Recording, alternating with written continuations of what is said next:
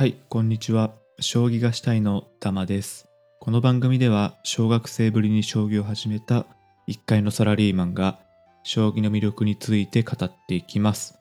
では、始めていきましょう。えー今回はですね、まあ、告知と,、えーとリクエストに軽くお答えする回にしたいんですけど、まず1個目告知ですね。あの、ポッドキャストウィークエンド、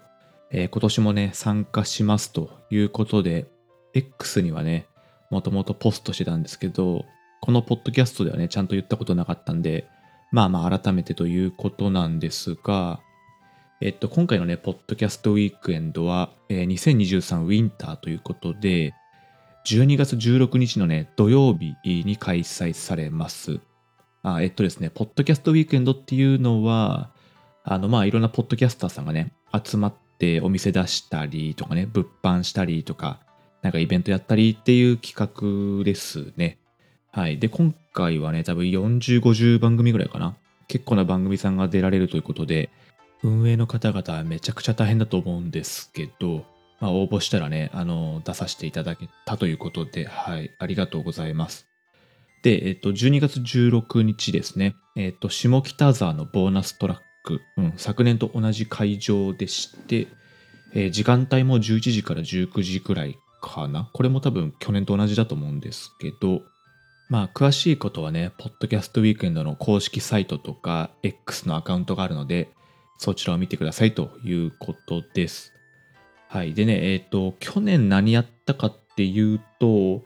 まあ、簡単なね、詰将棋のクイズとか、まあ、なんだ、棋士の名前、漢字で答えられたらとか、そういうね、クイズ的なものと、あとは物販ですね、T シャツとか、ステッカーとか、あと風呂敷将棋盤かな？を、えー出しまして、そのグッズに関しては、シャープ39のね、イベントグッズ紹介っていうので喋ってるんで、まあまあ去年どんなんだったかね、そっち聞いてもらえればと思うんですけど、で、今年はね、どうしようかなと考えたんですが、私のテーマとしてはね、省エネでいこうかなと思ってまして、まあ省エネってね、何かっていうと、グッズとかね、あの、いろいろこれやろうかな、あれやろうかなって頑張っちゃうとね、多分息切れしちゃうかなと思ったので、極力ね、いい意味で手を抜いて、まあ省エネでですね。で、持続可能なというかね、あの SDGs なポッドキャストを目指したいなと思ってますんで、うん、昨年ね、踏襲なところは踏襲しつつという感じでいきたいなと思ってまして、で、具体的にはね、ステッカーが余ってるんで、ステッカーはね、そのまま去年の余り分をとりあえず持っていこうかなっていうのと、T シャツはね、僕自身が着ないんで、なんか着ないものをね、作ってもっていうのがあるので、今年はやめようかなと思います。でね、風呂敷将棋盤、これもね、あの、詳しいどういうものっていうのは、39のエピソードをね、聞いてもらえればいいんですけど、まあ非常にね、あの、携帯性のいい、かつファッションにもなるっていうね、まあ名前の通りね、風呂敷型のね、布製の将棋盤でして、これ昨年ね、結構好評だったんですよね。あの、当日会場来てくださった方も買ってくれたし、まあ遠方とかね、当日行けなかったよって人も DM とかでね、あれ買えますかっていうね、お問い合わせもいただいたりして、追加で発注したりとかでね、結構好評だったんで、今年も売ろうかなと思ってます。で、デザインはね、一から考えてもよかったんですけど、正直にイラストレーターとか全然わからんくて、昨年はね、なんか死に物狂いで作ったっていうところもあるんですけど、去年ね、買えなかった人とか、まあ存在知らないけど今年欲しいって方もね、いるかもしれないので、同じデザインでね、まあ何枚か持っていこうかなと思います。で、昨年はね、の、コマとセットっていうのも売ってたんですけど、まあ、コマね、正直かさばるんで持ってくの大変なんですよね。あとまあね、まあ、コマは自分の好きなもの使いたいとか、まあ、いくらでも買えますし、私のオリジナリティ性はないので、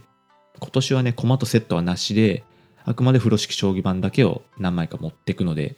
もしね、欲しいなって方がいらっしゃれば、当日早めに来ていただきたいですし、まあ、いけなくてもね、あの、追加発注とかいくらでもできるんで、またお声掛けいただければ、後日発送とかしますんで、というところですね。はい、物販はね、そんな感じで、まあ、催し物としてはね、昨年一応体験ブースってことで、将棋盤だけ置いてあったんですけど、明確にね、これやるっていうのは決まってなかったんで、今年はもうちょっとね、イベントっぽくしたいなと、そこは思ってまして、えー、このポッドキャストにね、何回かゲストで来てくれてるミショウさんって人がいて、これね、あの、大学生で東日本個人3位だったかな？ぐらいになってるね、めちゃくちゃ強い子がいるんですけど、えー、その人をね、ちょっと呼びまして、指導対局っていうのかな？まあそんなね、行々しいものじゃないんですけど、ちゃんとしたね、強い人と指したいなっていう人をね、そこでこう対局してもらってね、あのなんか勉強してもらえばなってことで、えー、指導対局をね、やろうかなと思ってます。で、このミショウ君ってこうね、将棋も強いんですけど、アルバイトなんですかね。実際に将棋教室でも教えてるってことなので、まあ当然ね、教えることにも定評があるということで、超初心者のね、なんか将棋は知ってるんだけど指したことないなって人にはね、あの優しく教えてくれますし、せっかくね、東日本3位って、まあ、めちゃくちゃ強い子とね、あの、指してみたいなって、自分の実力どんなもんなんだろうっていうのとね、ただこのレベルの人にね、教えてもらおうと思うと、普通はお金がかかると思うんですけど、まあ、当然イベントってことでね、無料でやってもらうので、ぜひね、そういう人と指してみたいっていうね、あの、将棋ガチ勢の人もね、来てもらえればなと思いますので、はい、あのね、別にグッズ何もいらねえよとかね、僕と話したくないよって人でもね、せっかく無料でね、あの強い人と対局できるチャンスなので、えー、来てもらえればなと思います。はい、じゃあイベントの告知はね、一旦こんなもんなんで、うん、ちょうどね、1ヶ月前っていうことで、まあ、サクッとご紹介しましたということでして、じゃあ後半の方はね、あの、リクエストを Google フォームでもらったので、それ紹介してね、いきたいと思うんですけど、お名前が前涼さんですね。ダマ様。いつも楽しく聞いております。やっぱあれか、メール形式だから様つけちゃうんですかね。X でね、リプライとかするとき、なかなか差つけないと思うんですけど、あ、これはメール文化あるあるですかね、一方通行のね。まあいいか。はい、えっ、ー、とね、いつも楽しく聞いておりますと。以前、村山聡先生の本を紹介されていましたが、聡の青春ですかね。えー、おすすめの将棋関連の作品があれば教えてください。私は3月のライオン、8番ダイバー、将棋の渡辺くんなどが好きです。これからも配信楽しみにしておりますということで、ありがとうございます。えっ、ー、と、あげてもらったのは全部漫画ですね。うん、3月のライオンね、私も一回読んだことあって、まあ、将棋っていうよりはね、ヒューマン系の話がめちゃくちゃ好きで、ほっこりというか、まあ、悲しい描写もありつつということでね、うん、これはめちゃくちゃ好きですね。で、将棋の渡辺くんもね、あの、渡辺先生のことをね、実際に書かれていて、まあ、プロ棋士のね、その異常性というか、常人離れしたね、一面が見られるということで、面白い漫画ですね。で、8番ダイバーはね、関数が多くてね、まだ読めてないんですよね。私、基本的に完結した漫画をいっぺんにダーッと読みたい派なんですけど、確か30何巻ぐらい出てんのかな、8番ダイバー。なんで終わってはいるんですけどね。で、なかなかね、30何巻を一気読みする時間が取れないな、取れないなと思ってってて、ここまで引っ張っちゃってるんで、ちょっとどっかでね、読みたいなと思ってるんですけど、なんかね、面白いなって話は聞くんで、そうですね、八番ダイバー読みたいなと思いますね。はい。で、私の好きな作品、そうですね、漫画あげてもらったんで、まあ漫画縛りでいこうかなと思うんですけど、さっきあげてもらったね、3月のライオンとかとかはね、これから将棋始めるって人がね、必ず通るような漫画なのかなと思ってまし、なんかどういう将棋の漫画いいって言われたら、多分さっき言ったね、やつはみんなどれかしらあげると思うんですよね。まあそれをね、私もあげてもつまらないかなと思うんで、かなりね、古いやつをね、2つあげたいなと思ってまして、1個がね、月下の騎士ですね。これ私めちゃくちゃ好きでして、これは1996年ぐらいのやつかなそうで、これはね、あの、V6 の森田剛さんがドラマもやってたんで、それで知ってる人もいるんじゃないかなと思うんですけど、あのね、主人公の人がね、あの、初手端歩をついたりね、かなり破天荒なやつで、で、登場人物もね、あの、谷川浩二さんをね、モチーフにした人とか、大山さんとか中原さんとかね、その辺モチーフにした人とか、もうパッと見でね、あこの将棋のあの有名な人だなってわかるようなね、書き方をしてまして、で、まあ対局自体はね、あんま、将棋っぽくはあんまなくて、まあちょっとふざけた一面もあるんですけど、描写がね、とにかく、なんて言うんだろうな、仰々しいんですよね。あの、対局中にね、血を吐いたり、こう点滴をね、打ちながらね、来たりとか、と失禁したりとかね、あの、盤上で本当ぶっ倒れたりっていうのがあって、まあちょっと書きすぎだろうっていうところはあるんですけど、実際にね、その、将棋、対局ってのはそんだけ大変なんだよっていうことをね、あの、案に示した表現かなとも思ってまして、まあ本当ね、これはかなり面白いんで読んでほしいですね。はい、じゃあ次ですね。これはもう知らない人も多いんじゃないかなと思うんですけど、55の竜ってやつでして、これはもうね、1980年とかもうちょい前のね、ほんと古い漫画ですね。で、古い漫画らしくね、もう古いお父さんがね、こう、ちゃぶ台ひっくり返したりっていう、まあまあ、コテコテのね、描写があったりするんですけど、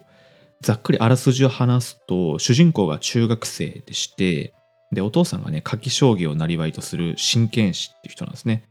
で、とある日ですね、そのお父さんが5年に一度のね、100万円の勝負をするために、同じく真剣士の人とね、あの、対局をするわけなんですけど、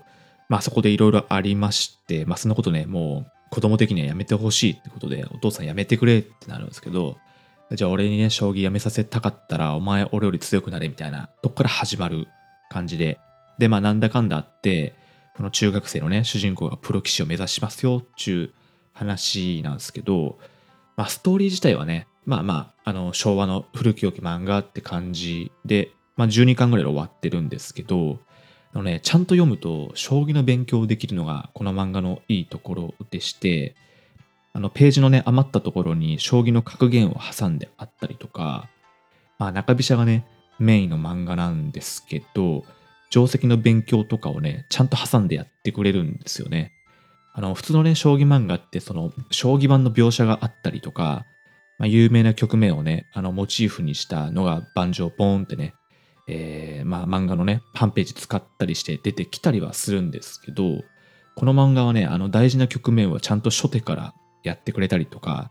なんでこの手を指すんだろうっていうね、解説が入ったりするんで、ちゃんと読めばね、その中飛車の勉強とか結構できるんですよね。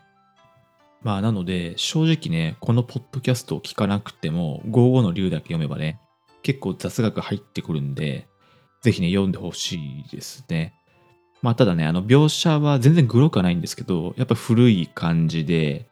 あの、奨励会員がね、雪山で自殺っていう描写もあったりして、この辺ね、なんか実話が元になってるらしいんですけど、まあそんなね、規制のかかってない時代の漫画らしい描写もあったりして、最近のね、こう万人にはまるような、えー、漫画ではないと思うんですけど、将棋好きならね、まあこういう昔の漫画も面白いなってなると思うんで、ぜひ読んでほしいですね。さっきも言いましたけど、まあ、12巻っていうね、中途半端なところで終わっちゃってはいるんですけど、本当にね、将棋覚えたての人は、この漫画で勉強になるんで、多分ね、気力も上がると思うんですよね、普通に。なのでね、そういう人はぜひ読んでほしいなと思います。はい。他にはね、小説とかもまあパラパラ読んだりとかはしてるんですけど、一旦ね、ちょっと漫画縛りにしようかなと思ってってて、まあ、思いついたのがこの2つだったので、えー、紹介させてもらいました。またね、なんかその辺の作品関連もね、まとめて話す回もできればいいなと思ってるので、はい、なんか要望があればやってみたいなと思います。じゃあ今回はね、こんな感じで終わろうと思います。この番組を応援するよって心優しい方は番組フォロー、高評価をポチッとお願いします。感想とかお便りもお待ちしております。じゃあ終わりにします。ありがとうございました。